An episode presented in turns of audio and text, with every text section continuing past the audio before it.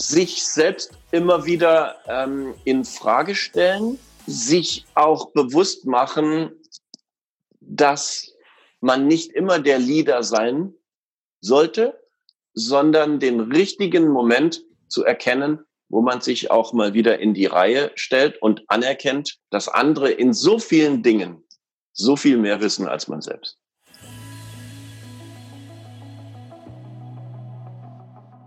Hallo und herzlich willkommen bei Everyday Leadership, dem Live- und Leadership-Video-Podcast der DFB Akademie. Mein Name ist Thorsten Hermes und ich unterhalte mich für Sie mit Menschen. Und wir werden sprechen über Verantwortung, über Wertschätzung, über Vertrauen. Wir sprechen über Führung. Und dabei möchte ich mehr erfahren über Höhepunkte, die großen, lauten Momente, aber auch die kleinen leisen, in denen es vielleicht auch mal nicht so rund läuft. Und das werden wir jetzt auch mit unserem heutigen Gast tun. Denn der ist jemand, dem die Menschen vertrauen. Und das liegt nicht nur daran, dass er seit über 20 Jahren die richtigen Antworten parat hat und uns die Chance gibt, Millionär zu werden. Nein, auch im aktuellen Sportstudio, an der Skisprungschanze und natürlich in der legendären Nacht des Torfalls von Madrid mochten wir Menschen es ihm zuzuhören und von ihm uns leiten zu lassen. Aber was manche vielleicht nicht wissen, neben seiner preisgekrönten Tätigkeiten im TV, ist unser heutiger Gast auch Unternehmer. Fast zwei Jahrzehnte führte er eine Firma mit über 150 MitarbeiterInnen und auch sonst weiß der Mann, der schon so unfassbar viele Auszeichnungen erhalten hat, wie es sich anfühlt, an der Spitze zu stehen.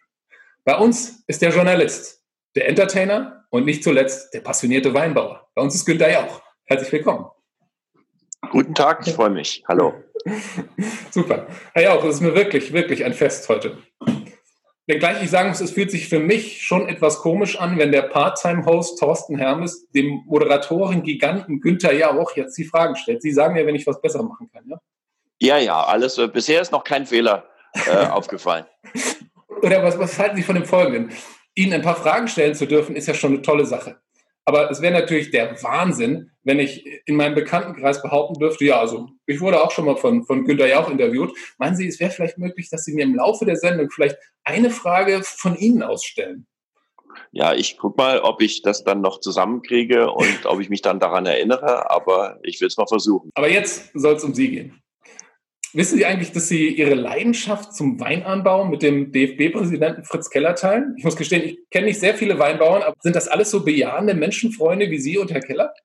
Also äh, ich, ich weiß das. Ähm, ich äh, habe auch Fritz Keller äh, oft schon äh, getroffen und ähm, wir haben ein richtig, richtig gutes Verhältnis. Ich mag ihn äh, äh, sehr gerne. Ein sehr äh, kollegialer Mensch, ein freundlicher, äh, äh, offener Typ und ähm, die, die Leidenschaft für äh, Fußball und Wein, die haben wir schon, die haben wir schon mal gemeinsam.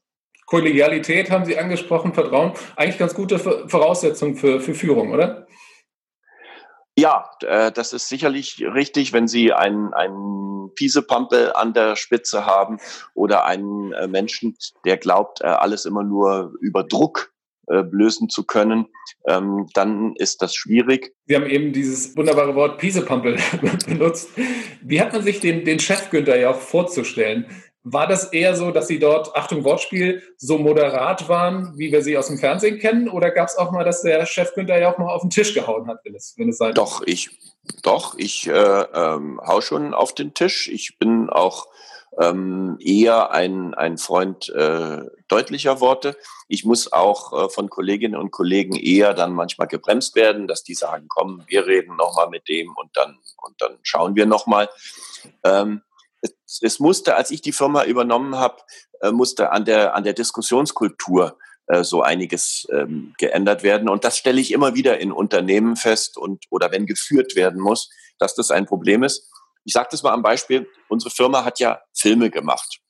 Und dann sind die Filme äh, gelaufen in Sendungen oder es sind ganze Sendungen produziert worden. Und dann wird am nächsten Tag nach der Ausstrahlung wird darüber gesprochen. Es wird natürlich darüber gesprochen, wie war der Erfolg beim Publikum, also wie war die Einschaltquote etc. Aber dann wird auch darüber gesprochen, äh, was war gut in dem Programm und was hat für unsere Begriffe nicht gut funktioniert. Also zum Beispiel, äh, wenn, wenn ein Film unverständlich ist, wenn er irgendwas den Leuten erklären soll und 50 Prozent der Leute am Tisch sagen, oh, das hat man gar nicht kapiert, weil vielleicht Text und Bildaufbau nicht richtig funktioniert haben etc dann war es regelmäßig zu Beginn so, dass dann gesagt wurde, so, wer hat den Film gemacht? So, und du hast das und das falsch gemacht. Dann war der natürlich sofort beleidigt. Dann verteidigte der, der sich, weil er persönlich getroffen war. Dann trommelte der seine fünf Freunde am Tisch zusammen, die dann für den Partei ergriffen. Die, die den aber schon auf dem Kieker hatten, haben den dann erst recht wieder rund gemacht. Und so war am Ende eine Qualitätsdiskussion, die wir eigentlich wollten, wurde zu einer Personaldiskussion. Es wurde also immer persönlich. Und da habe ich angefangen zu sagen, ab jetzt wird nicht mehr über Personen diskutiert, sondern wir legen den Gegenstand, um den es geht, also den Film, das legen wir in die Mitte des Tisches. Und dann sagen wir, was hat an dem Film nicht funktioniert? Und da kann jeder beitragen, aber nicht, der hat ja schon letzte Woche das und das und immer. Und damit haben wir die Chance gehabt, dass derjenige, der dann eben diesen Film gemacht hat, das als konstruktiv betrachtet hat, der vielleicht was daraus gelernt hat, der das das nächste Mal besser gemacht hat und der nicht dauernd seine Truppen äh, mobilisieren musste, die ihn dann verteidigten und, und das im Grunde dann immer nur ein, ein persönliches sich fetzen war. Und diese Diskussionskultur, also im Grunde äh, Dinge, die eine, eine Firma macht, in die Mitte zu legen und zu abstrahieren von dem entsprechenden Menschen, der das gemacht hat. Das geht natürlich nicht immer.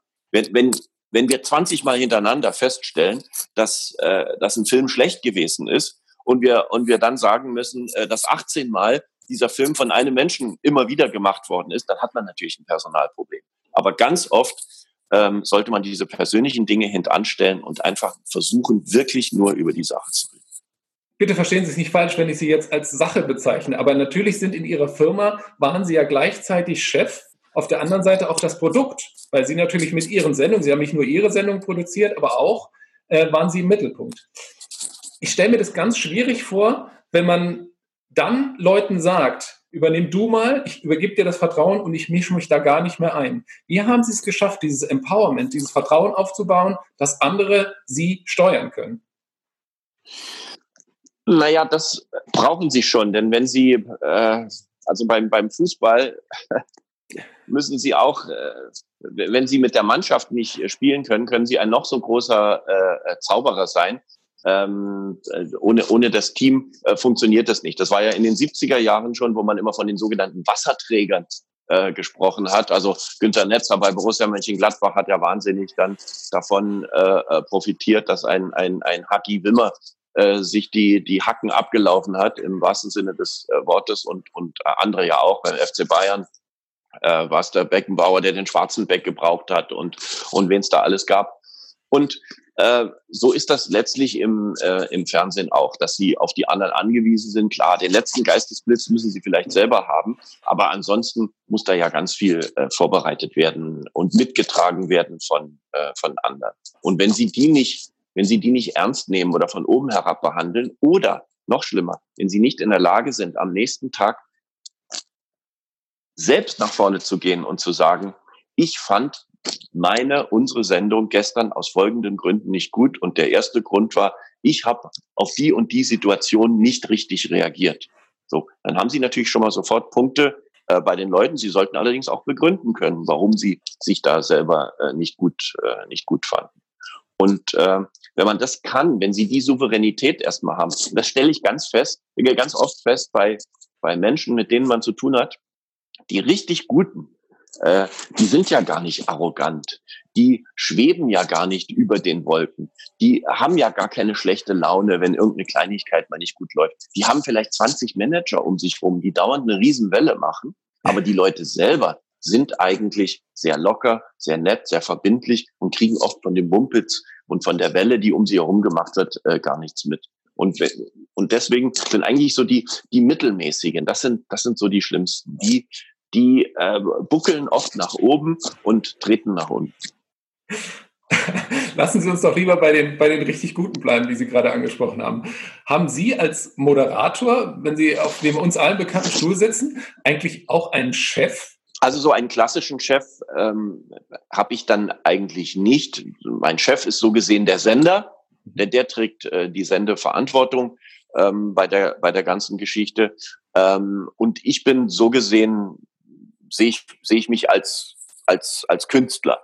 ähm, die, die, beziehungsweise als Journalist. Ich kenne das Leben des freischaffenden äh, Journalisten oder Künstlers, ich kenne das des Angestellten und ich kenne auch das des Unternehmens. Und weil Sie das kennen, müssen Sie natürlich all denen, die permanent danach streben, höher, schneller weiterzukommen. Was ist denn jetzt das Schönste? Das gemütliche Angestellten-Dasein, der Chef oder das Ganze? Ich sage Ihnen mal ein Beispiel. Ich habe einmal im Jahr diesen Jahresrückblick. Der kommt immer so Anfang, äh, Anfang Dezember. Da Menschenbilder, Emotionen, ne? Genau, Menschenbilder, mhm. Emotionen. Ab 1. Januar, ab 1. Januar muss ich jedes Mal, wenn irgendwo in der Welt was passiert, muss ich mir Gedanken drüber machen. Oh, wird das mit Sicherheit ein Thema ähm, äh, im Jahresrückblick sein? Könnte das vielleicht eins sein? Kommt da unter Umständen noch etwas Interessanteres oder Dramatischeres? Muss ich jetzt bereits Verträge machen mit den entsprechenden Menschen, die ich einladen will? Müssen wir irgendwas jetzt schon bauen oder uns überlegen oder konstruieren, äh, was wir in jedem Fall dann in der Sendung haben? Wie bin ich der Erste, der Konkurrenz, äh, Konkurrenten hinter sich lässt, dass die nicht bei dem äh, unterschreiben? Ähm, und das ist zum Beispiel eine Arbeit da, die belastet in Anführungsstrichen sie das äh, ganze Jahr. Und da müssen sie immer äh, die Verantwortung dafür tragen und können im Grunde nie abschalten. Jeden Moment kann, kann irgendwo ähm, äh, etwas passieren. Und das ist praktisch auf, auf lange Sicht denn genau das Gegenteil, als wenn sie ja, tagesaktuell etwas bearbeiten und, und abends dann nach Hause gehen können, aber dann auch, auch mental die Tür hinter sich schließen können. Sie selbst äh, zitieren ja auch häufig äh, äh, Thomas Gottschalk, der damals hm. für Sie noch nicht der Freund war, sondern ein Vorbild äh, und ein, irgendwie ein Wegbereiter Ihrer Karriere. An der Stelle auch übrigens mal alles Gute nachträglich zum 70. Sie haben ja mit ja. ihm gefeiert, habe ich gesehen. Ja. Ähm, ich würde Sie mal gerne als Doppelspitze bezeichnen. Und das klappt in Unternehmen ja doch relativ selten. Jauch und Gottschalk hingegen beweisen für Fernsehdeutschland schon seit Jahrzehnten das Gegenteil. Was sind aus Ihrer Sicht Erfolgsfaktoren für eine funktionierende Zusammenarbeit an der Spitze? Naja, das erste ist, dass Sie, äh, Sie sollten völlig neidfrei sein. Also äh, geht das? Thomas denn? ist das ist ja so ja, leicht Thomas, gesagt. Thomas, also Thomas ist ohnehin neidfrei. Ähm, äh, also ich, ich wäre da vielleicht zwischendrin mal gefährdet gewesen, aber ähm, ich wusste, dass er äh, ich wusste immer, dass er ganz viele Dinge konnte, äh, die ich nicht so gut ähm, äh, beherrscht habe. Hab dann auch gar nicht versucht, zwanghaft äh, genauso schlagfertig zu sein wie er oder, oder genauso witzig, sondern habe mich einfach auf andere Dinge verlegt, also mehr auf die Information, mehr auf die Recherche, mehr auf den Hintergrund etc. Und diese Arbeitsteilung, die hat natürlich sehr gut geklappt.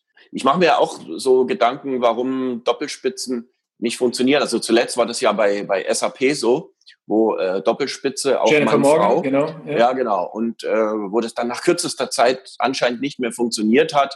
Äh, die einen sagen, ja, weil man eine Frau äh, nicht hochkommen lassen will. Andere sagen, ja, nein, sie ist im Unternehmen irgendwie zu blass geblieben. Und wieder andere sagen, es funktioniert nicht, wenn der eine in Amerika sitzt und der andere äh, in Deutschland. Man, man, man muss sich da im Grunde schon doch jeden Tag in die, in die Augen sehen. Ich kann das, ich kann das nicht beurteilen. Aber ähm, ich, ich denke, wenn man, wenn man dem anderen nichts neidet und nichts wegnehmen will, auch was entsprechende Kompetenzen angeht, das ist schon mal, das, das sind schon mal gute Voraussetzungen. Ich war in der Vorbereitung geradezu überwältigt, zu was Sie schon alles gewählt wurden. Beliebtester Deutscher, intelligentester Deutscher gab es sogar mal eine Umfrage, lebendes Vorbild. Was macht für Sie ein Vorbild aus?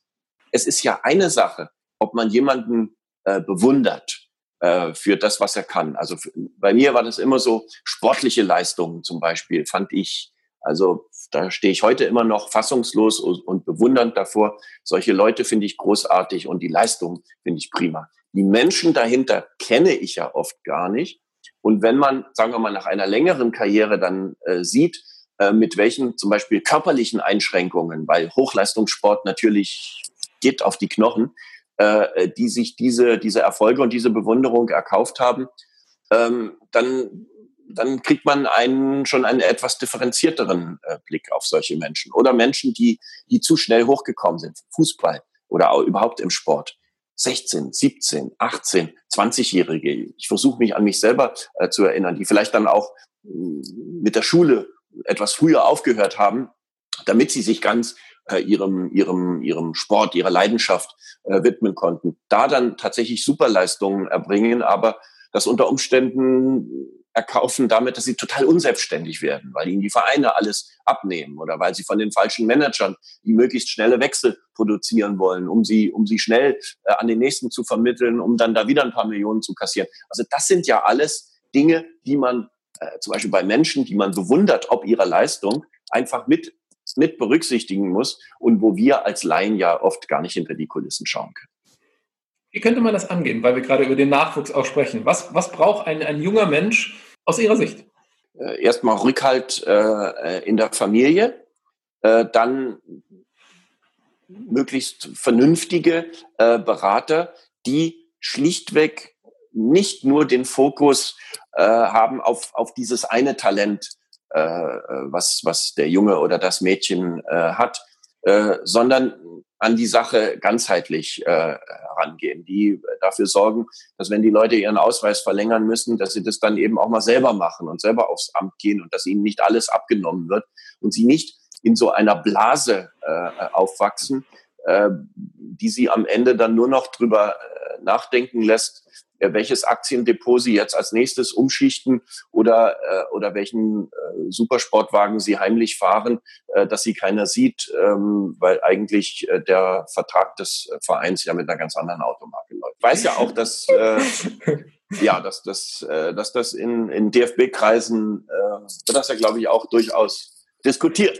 Ja, ich würde gerne nochmal, weil Sie sind es tatsächlich für viele in Deutschland ein Vorbild, ob Sie es wollen oder nicht. Und ich schätze Ihre Demut. Aber mich würde auch interessieren, Vorbilder sind ja auch nicht frei von Fehlern.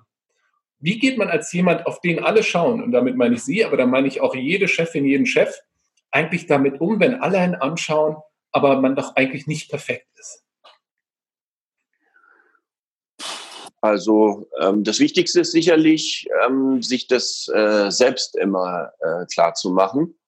Denn ähm, es ist natürlich schon so, wenn, wenn alle einen von außen richtig gut finden, äh, besteht natürlich die Gefahr, äh, dass man äh, am Ende davon überzeugt ist, äh, dass das tatsächlich der Fall ist.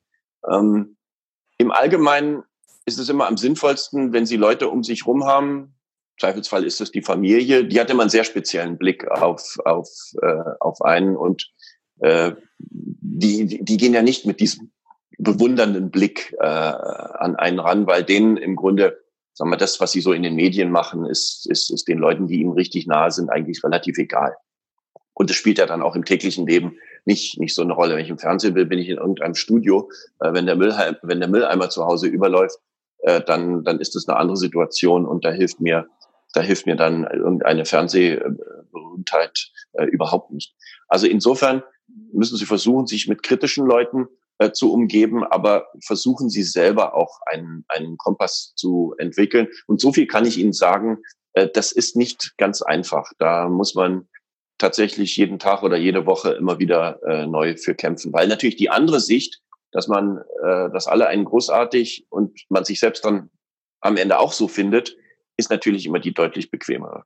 Wo wir gerade über Intelligenz, den intelligentesten Deutschen und Wissen gesprochen haben. Das ist ja etwas, was auch bei Leuten in verantwortungsvollen Positionen nicht schaden kann. Jetzt ist Wissen heute auf Knopfdruck verfügbar. Was finden Sie, sollten unsere Kinder oder eigentlich wir alle auch in diesen digitalen Zeiten ermutigen, eigenes Wissen aufzubauen? Ja, ich versuche immer zu unterscheiden zwischen Wissen und Bildung. Äh, Wissen ist ja, wann begann der Erste Weltkrieg und äh, in welchem Jahr äh, endete er? Wer hat ihn gewonnen und, und wer hat ihn äh, äh, verloren? Das ist, das ist klassisches Wissen, hat aber für meine Begriffe äh, noch nichts mit, mit Bildung zu tun. Ich habe mal den, den, den Satz gesagt, Bildung kann man nicht downloaden.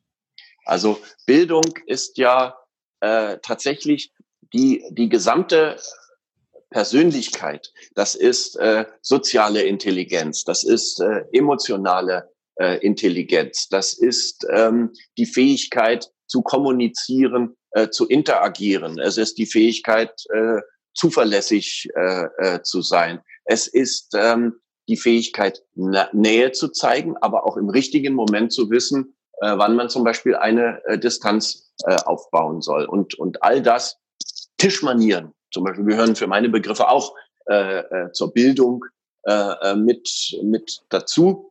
Und äh, insofern ist das tatsächlich etwas sehr Vielfältiges, sehr äh, Komplexes. Ich, ich kenne sehr viele äh, Menschen, wo ich sage, dass die, die haben eine, die haben eine echte Bildung genossen, ohne dass die eine klassische Schulkarriere ganz weit oben äh, beendet haben. Also äh, Bildung hat nicht unbedingt was mit Wissen zu tun. Ich habe aber auch ein Problem damit, mit den Leuten, die sagen, ich muss heute nichts mehr lernen, ich muss heute nichts mehr wissen, das kann ich alles nachschauen. Denn dann, was ich im Netz finde, ist ja im Grunde zusammenhangloses Faktenwissen. Dazu noch im Allgemeinen völlig ungeordnet.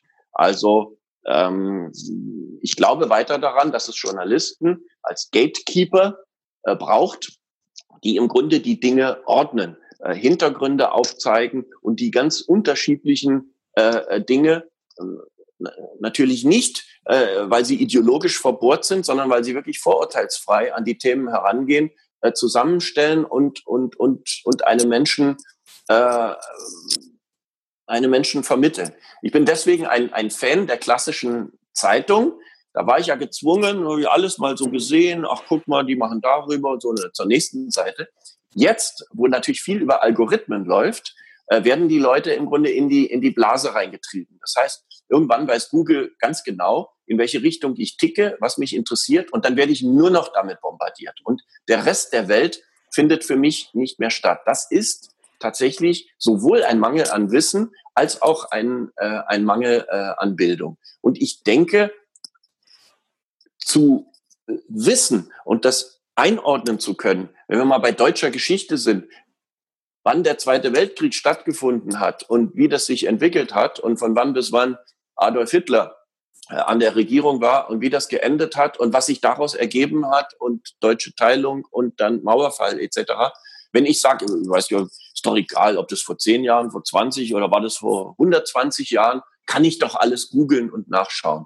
Wer, wer das sagt, macht ja schon deutlich, dass er die Zusammenhänge oder das, was das eigentlich bedeutet und, und zu welchem Ergebnis man dann unter Umständen beim eigenen Nachdenken kommt, äh, dass er dem gar keine Chance gibt, weil er sich schlichtweg gar nicht darum bemüht, mal irgendwas zu wissen, sondern denkt, äh, immer, immer wenn ich was nicht weiß, äh, drücke ich auf irgendeinen Knopf. Weil Sie eben die Führungsrolle der Maschinen angesprochen haben.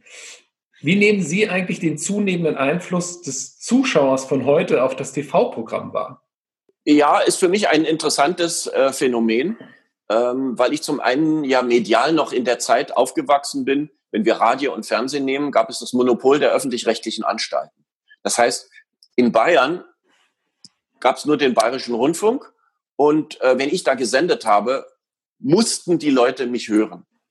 Äh, herrlich. Monopole sind für die, die darüber verfügen können, äh, äh ganz wunderbar. Dann äh, die Digitalisierung. Das ist natürlich nochmal ein Quantensprung. Jeder ist in der Lage, im Grunde technisch heute ein Fernsehprogramm herzustellen. Früher war das unfassbar teuer. Da kostete jede Minute mindestens, mindestens 1000 Euro. Und heute Heute können Sie das für, für 0 Euro mit Ihrem Handy äh, selber herstellen. Einerseits eine wahnsinnige Demokratisierung. Jeder kann alles sagen, jeder kann alles für die ganze Welt hochladen. Es ist für jeden zugänglich.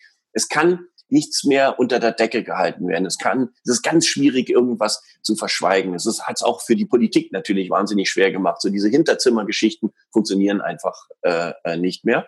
Also einerseits Demokratisierung äh, der Medien, sehr, sehr gut, sehr schön. Andererseits Fragment, äh, äh, also ist das Ganze immer fragmentierter äh, geworden.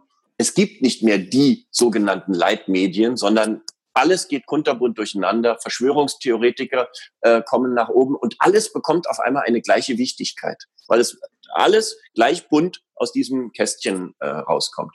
Und äh, das ist unter Umständen äh, problematisch. Man wird den Geist nicht mehr in die Flasche äh, zurückbekommen, aber es wird stärker als früher darauf ankommen, tatsächlich wieder äh, zu also Wichtiges von Unwichtigem äh, zu trennen. Und das sollten für meine Begriffe verantwortungsvolle Leute machen, die auf ihrem Gebiet sich gut auskennen und das irgendwann auch mal gelernt haben. Der Tag hat weiterhin seit der Steinzeit 24, nur 24 Stunden. Und ähm, wenn Sie, wenn Sie sich bewusst machen, Sie können ja schauen, Ihre Bildschirmzeit war heute, oh, sechs Stunden und 48 Minuten. Ach, war es wirklich? Äh, und, und was habe ich davon mitgenommen? Was hat mir das gebracht? Und was hätte ich in der Zeit vielleicht auch sinnvoller äh, äh tun können? Für mich ist es tatsächlich ein, ein zeitliches Problem. Ich, ich möchte nicht Instagram bedienen müssen. Ich möchte nicht bei Twitter mit dabei sein. Ich möchte kein Facebook-Profil äh, andauernd füttern äh, äh, müssen. Auch zum Beispiel bei, äh, bei Fußballern, die ja mittlerweile Werbeverträge äh, unterschreiben, wo dann drin steht, also was weiß ich, im Jahr bitte äh, 250 Posts und äh, das Produkt bitte 80 Mal davon entweder in der Hand halten oder, oder im Hintergrund äh, muss es irgendwo zu sehen sein. Dann wird das Leben wirklich sehr, sehr mühsam. Sie haben ja eben gesagt, dass Sie es befürworten, wenn verantwortungsvolle Menschen Medieninhalte auswählen. Jetzt gibt es andere, die sagen, das können Algorithmen doch heute viel besser und es werden ihnen automatisch Vorschläge gemacht, was sie interessiert, was ihnen gefällt. Wie bewerten Sie das? Zum Beispiel bin ich jemand, der, der sich äh, für, für alte Autos interessiert. Äh, Gucke ich, guck ich mir gerne an, laufe ich gerne äh, äh, drumherum. Und ähm, das merkt, äh, das merkt natürlich mein, äh, mein Smartphone. Und äh, dann merke ich, dass, dass mir da immer mehr und ständig äh, entsp äh, entsprechende Dinge angeboten werden. Das ist natürlich schön und da komme ich auf Seiten, äh, die ich sonst gar nicht gefunden hätte und die mir äh, auch gefallen. Trotzdem ändert es ja nichts daran, dass ich in der, in der Blase äh, äh bleibe. Man, man, man kann einen anderen Blick auf Dinge äh, gewinnen und nicht immer äh, vom, von dem, vom entsprechenden Google Alert als, als jemand festgelegt werden, der keine Hunde mag. Und deswegen kriegt man, kriegt man andauernd irgend, irgendwelche Inhalte, wo es gegen Hunde geht. Das, das ist blöd. Ich möchte dann einfach mal einen Artikel lesen, was spricht denn für Hunde? Zum Beispiel. Oder äh, wenn Sie, wenn Sie ein Auto nah sind, äh, kriegen Sie natürlich auch politisch alles, äh, alles entsprechend ähm, dargereicht ähm, in Richtung, ja, ähm, Tempolimit braucht's nicht, etc., freie Fahrt für freie Bürger. Ich möchte aber, selbst wenn ich das vielleicht denke, möchte ich, möchte ich auch mal die anderen Standpunkte äh, klar gemacht bekommen und auf die stoßen. Und Im Sinne der Vielfalt nicht, vermutlich auch, weil Vielfalt. Ja, im, im, im Sinne der Vielfalt und dass ich mir irgendwelche Gedanken mache. In dem Moment, wo das aber natürlich, wo die merken, oh, das ist ein Autofreak, bedienen die im Grunde immer die andere Schiene und es wird natürlich dann auch immer verbunden mit, mit einem Geschäft. Also äh, wollen Sie nicht das abonnieren? Wollen Sie nicht da zuschlagen? Wollen Sie nicht dieses Zubehör kaufen? Etc. Und früher war das halt in der Zeitung, dann war das die Anzeigenseite und wenn, und wenn die einen nicht interessiert hat, dann hat man die eben, eben überblättert. Und jetzt wird das natürlich immer stärker äh, Teil, äh, Teil unseres Lebens. Ähm, das finde ich tatsächlich auch äh, blöd, wenn man in mir äh, in erster Linie eigentlich auch nur noch äh, den Menschen sieht, der über einen bestimmten Geldbetrag verfügt. Und jetzt geht das Rattenrennen los, äh, wer es schafft, äh, mir das als erstem und, ähm, und, und dann auch möglichst viel äh, abzunehmen. Also ich möchte nicht, ich, ich möchte nicht reduziert werden als, als reiner Konsument. Das wäre mir ein bisschen zu wenig. Also ein klares Plädoyer für Vielfalt und die Freiheit, selbst auszuwählen, was einem gefällt. Ja, auch jetzt brauche ich Ihre Hilfe. Jetzt sind wir ja, wir wollten ja über Menschenführung sprechen. Jetzt sind wir bei Computern angekommen, beim Internet. Ja. Wie finden wir jetzt wieder zurück, Herr Jauch? Ich überlege die ganze Zeit, ob äh, äh, Corona dazu geführt hat, dass die Menschen sich wieder stärker auf das Menschsein, auf das Menschliche, auf das einander zugewandt sein äh, konzentrieren oder ob diese natürlich zum Teil notwendige Isolierung äh, der Menschen, ob die negativ ist. Also das ist zum Beispiel eine, eine Sache, über die ich ähm, nachdenke. Und wie funktioniert Menschenführung im Zeitalter äh, des Homeoffice? Ist das jetzt die Frage an mich, Herr ja? Das wäre doch eine Frage. Sie äh, hier in meiner früheren Firma mit einer mit einer Kollegin gesprochen, äh, die hatte eine Zeit lang Homeoffice gemacht und auf einmal war sie wieder äh, im Büro und dann sage ich, ich dachte immer, dass Sie großer Anhänger von Homeoffice sind. Ja, war ich auch, aber ich habe jetzt doch gemerkt, es ist ein anderes Arbeiten, äh, wenn einem direkt mal äh, von Kollegen gespiegelt wird, wie bestimmte Dinge äh, gesehen werden, dass man auch mal zweckfrei äh, irgendwo am, am Kaffeeautomaten steht und sich über irgendetwas unterhält. Das ist etwas anderes als die Zusammenarbeit so um äh, 10.55 Uhr erstes Meeting und ich bitte folgende Kolleginnen und Kollegen, sich dazu zu schalten. Äh, nach spätestens 20 Minuten sollten wir dann äh, die Komplexe 1, 3 und 5 erledigt haben äh, und dann äh, bitte das abarbeiten und äh, um 15 Uhr bitte äh, das nächste Mal zu einer kleinen Videokonferenz sich zusammenfinden. Das ist wahrscheinlich ein anderes Leben, ein, ein anderes Arbeiten. Manche werden das genießen, werden das prima finden. Ähm, ich glaube, dass so klassische Menschenführung ähm, so schwieriger funktionieren wird, als wenn man tatsächlich noch klassisch sich in einem Office trifft. Also an der Stelle möchte ich natürlich auch auf unsere Folge mit Professor Dr. Sabine Rendisch hinweisen, die genau sich über Führung auf Distanz im Homeoffice-Zeitalter ja. beschäftigt und darüber ganz, ganz tolle Sachen gesagt hat. Aber ähm, da Sie mich ja gefragt haben, Herr Jauch, gebe ich Ihnen natürlich auch gerne meine Meinung. Ähm, meine Tochter hat kürzlich, das habe ich Manuel Neuer schon erzählt, ich hatte sie gefragt, ob sie gerne nochmal sich die, in die Schule gehen möchte und sich darauf freut. Und dann habe ich eigentlich fest damit gerechnet, dass sie sagt, nee, ist doch gerade super alles hier zu Hause. Und ihre Antwort, neun Jahre alt, war, ich freue mich total, weil ich will endlich mal wieder mit meinen Freundinnen rennen, mit denen einfach mal quatschen, die sehen. Das heißt, selbst für kleine Kinder hat es schon eine ganz, ganz große Bedeutung, dass man soziale, menschliche Kontakte hat. Und die gibt's, wie man an uns beiden jetzt sieht, auch auf virtuell. Aber ich glaube, es gibt einen großen Unterschied zwischen Effizienz und Effektivität. Also Dinge richtig machen und die richtigen Dinge tun. Und deswegen haben Sie mit mir einen klaren, was ist das Substantiv von Plädoyer, ein Plädoyant, jemand, ein Befürworter des richtigen Lebens und des gemeinsam im Büro sitzen. Und es ist doch der schönste Beleg dafür, dass der Mensch schon immer ein soziales Wesen war und egal wie sich die Dinge um ihn herum entwickeln, tatsächlich auch bleibt. Das ist jetzt eigentlich ein gutes Schlusswort, aber ich habe noch eine Frage für Sie auch. Gerne. Und die geht so. Everyday Leadership. Das bedeutet für mich. Sich selbst immer wieder ähm, in Frage stellen, ähm, sich auch bewusst machen, dass man nicht immer der Leader sein sollte, sondern den richtigen Moment zu erkennen, wo man sich auch mal wieder in die Reihe stellt und anerkennt, äh, dass andere in so vielen Dingen so viel mehr wissen als man selbst. Und das lassen wir genau so stehen. Herr Jauch, vielen lieben Dank für Ihre offene Meinung. Sehr gerne, freut mich. Hat Spaß gemacht. Super. Und für Sie, liebe Zuschauerinnen, liebe Zuschauer, erstmal vielen Dank, dass Sie zugeschaut haben. Das war Menschen, Lieder, Emotionen 2020 mit Günter Jauch. Herr Jauch meint, das war eine Zote. Von langer Hand geplant. Schau, schalten Sie ein, wenn es das Richtige kommt. Das gibt es wieder im Dezember. Und wir bleiben natürlich Günter Jauch, unser Vorbild, wohlgesonnen. Bis bald.